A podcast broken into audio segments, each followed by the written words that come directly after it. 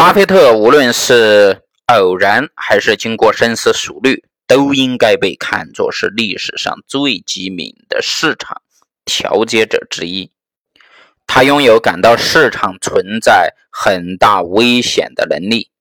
或者是当别人认为危险时，他却看到了投资机会。巴菲特说：“如果任何一个人呢准备去做任何一件愚蠢的事情的时候，市场只是作为一个参考值而存在。当我们投资股票的时候，我们也是在做投资商业。”任何时期的行情投资，最大的投资机遇和最大的投资风险，一定是来自价值标准的变化。同样是一盘青菜，在春夏秋冬啊，都有不同的价格，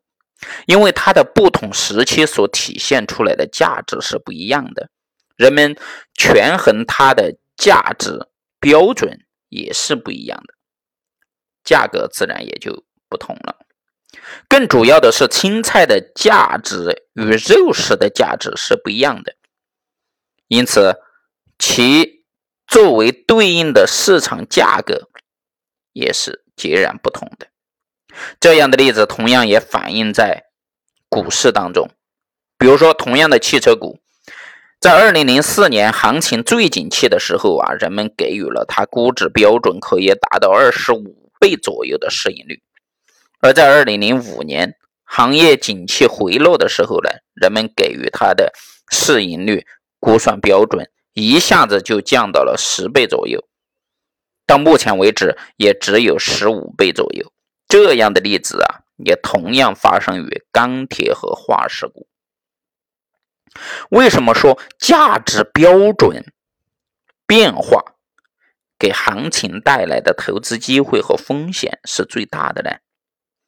很显然，同样的股票在业绩没有变化的情况下呀，市盈率标准从二十五倍降到了十倍，意味着这只股票的价格就要跌百分之六十。反之，如果一类股票的价值标准呢？它从十倍提升到二十倍，就意味着这只股票的上升空间将达到百分之百。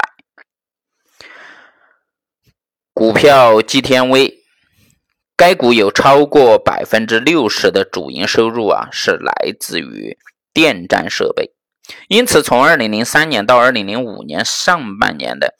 两年半的时间里，人们以比较合理的电站设备类估值标准。给予它二十倍的这个市盈率的定位，但是从二零零五年下半年起呢，该公司介入了太阳能产业，按照国家市场的估值标准，人们给它的估值将从二十倍飙升到了四十五到六十倍，从而啊打开了该股超过百分之三百的上涨空间。人们的价值标准会随着时间的推移以及社会发展的变化而变化，所以说，每当行情新主流热点形成的时候啊，一定是这个主流热点所对应的行业或者是公司内部发生了变化。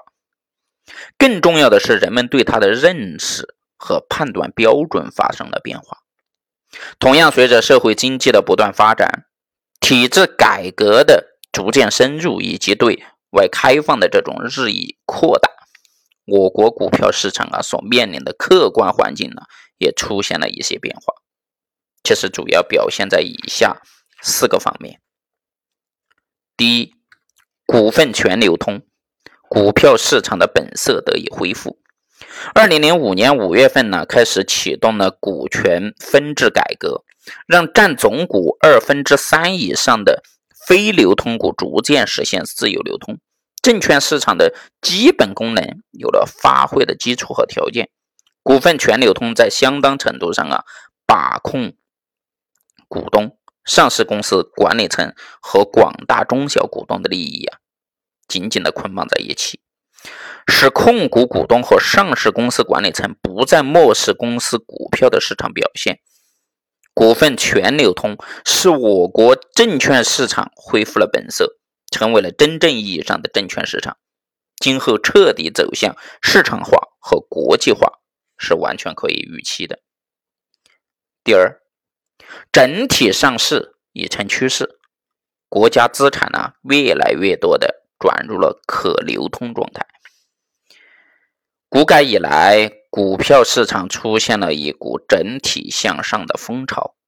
从国家、企业和投资者三个角度看，这种风潮都具有积极的意义。整体上市的一个必然结果就是，越来越多的国家战略资产将从原先的高度控制状态，逐步变成可市场化流通状态。这种状态一方面可以使国家战略资产通过市场化的方式进行价值重估，另一方面呢，又意味着其控制权将具有很大的流动性和不确定性。对于国家有资产管理者来说啊，这是一个全新的课题。第三，国际资本